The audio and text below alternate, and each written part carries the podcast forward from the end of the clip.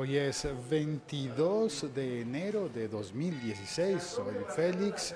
Estoy en Bogotá, Colombia, emitiendo este podcast en directo justo en el momento en el que suenan las campanadas.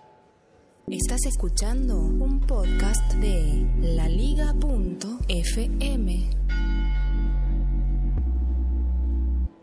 Bienvenidos a una edición más de El siglo XXI. Es hoy, 22 de enero. Viernes, ¿verdad? Espero no estar equivocándome en la fecha porque hoy ando como un poco zombie. De hecho, acabo de intentar hacer el episodio en directo y me salieron unos segundos fallidos porque no había conectado bien el micrófono, no sonaba bien. Vamos a pedirme un café, por favor, un espresso. A ver si me despierto. Zapping, el nombre completo de este, de este episodio. Zapping, ya no significa nada. Zapping fue una palabra que recuerdo que de niño había como una polémica porque, porque la Real Academia Española de la Lengua habría aceptado el verbo sapear con Z.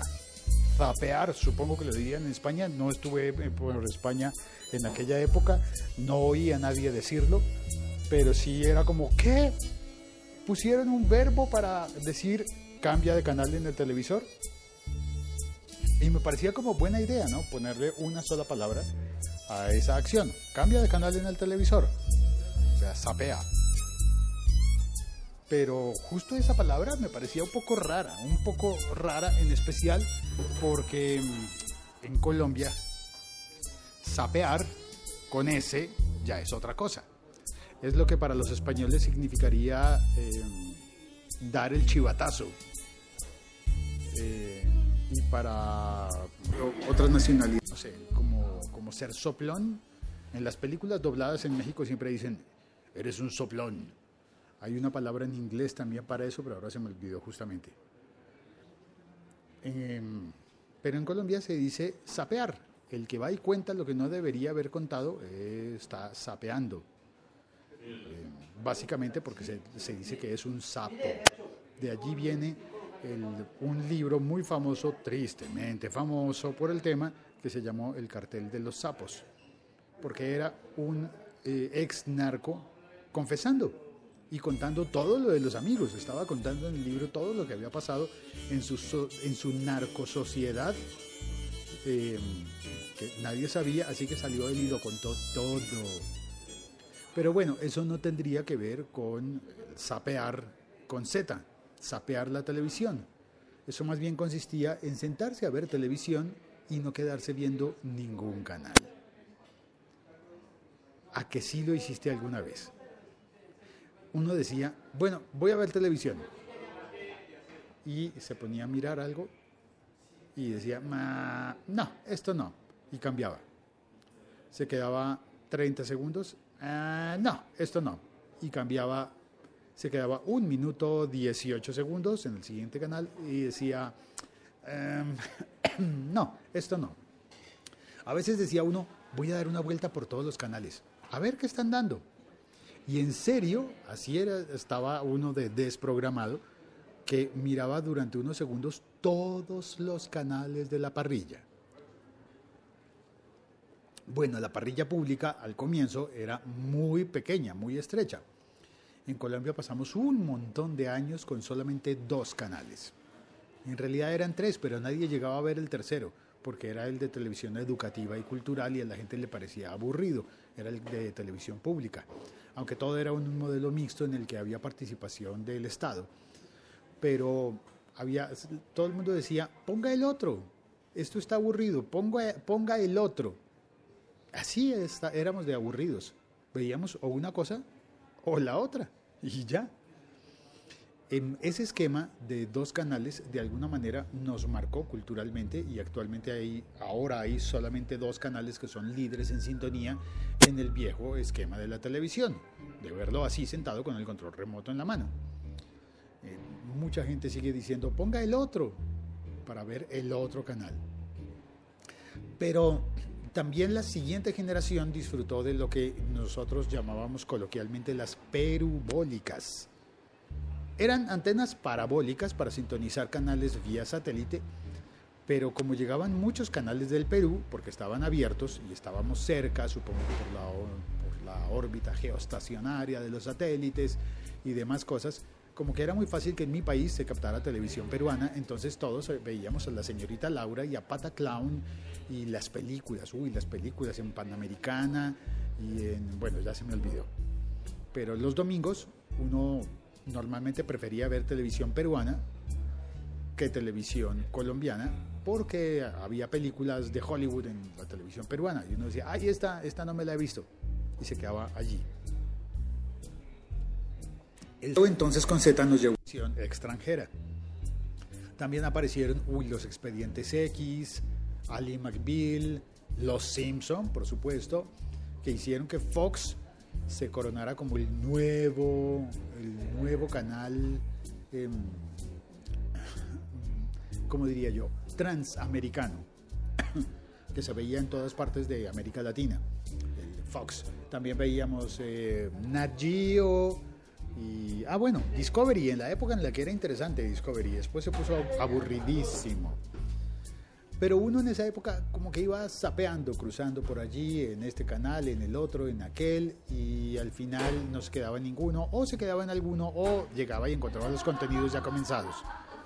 Pues bueno, todo esto lo he contado para decir que a partir del nuevo comercial de televisión, el nuevo comercial, el nuevo video promocional, porque eso ya no es comercial de televisión, el nuevo micro video promocional de Apple TV, pues ya todos asumimos que ya nunca más vamos a estar cambiando de canal de esa misma manera. Aunque de alguna manera, en algún sentido, yo todavía lo hago a veces. Instalé un servicio de televisión IP en mi casa que no estoy utilizando actualmente, sino que venía como, como extra, como añadido, como un plus con el servicio de internet. Y esa televisión IP volvió a ser como la de sapear, como la de pasar. Porque luego cuando apareció la, televisión por cable, por cable realmente por cable, con decodificador y la televisión por satélite eh, de tipo DirecTV, pues no fue más posible eh, sapear de esa manera porque cambiar cada canal era demoradísimo.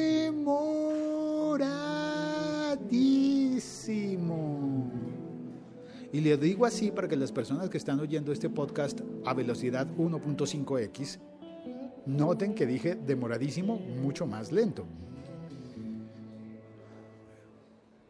Y se hizo entonces tan difícil cambiar de canal y ver lo que estaba, lo que estaba ocurriendo que muchos nos acostumbramos a mirar la guía de programación.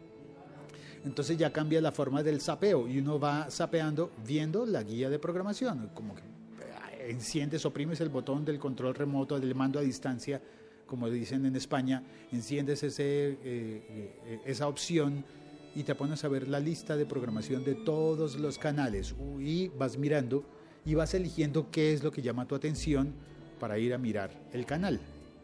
Pero estás, es como mirar en un menú, como mirar una lista, como leer y no ver, que era lo que pasaba antiguamente. Entonces tú podías hacer ta, ta, ta, ta, ta, cambio, cambio, cambio, cambio, cambio, cambio, cambio, cambio, espera. No, cambia, cambia, cambia, cambia, cambia, cambia, cambia, cambia, cambia, espera. Y así ibas viendo en la televisión. Pues bueno, parece ser que ahora lo que propone Apple TV es que cambiemos, que hagamos el zapping con aplicaciones. Que nos cambiemos de la aplicación de Fox a la aplicación de HBO, de la aplicación de HBO a la aplicación de Netflix, a la aplicación de Disney, que no está disponible en mi región, a la aplicación de lo que sea.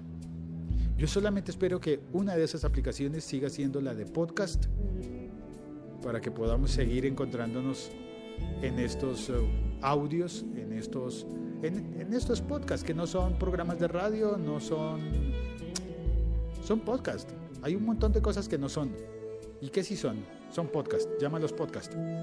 Sal hoy y dile a la gente, oye, oí un, un podcast que estaba hablando de cuando se cambiaba el canal de televisión con el, con el mando a distancia, con el control remoto. Y había que... Es más, es más.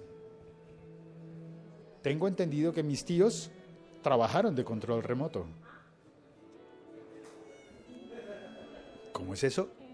Te preguntarás.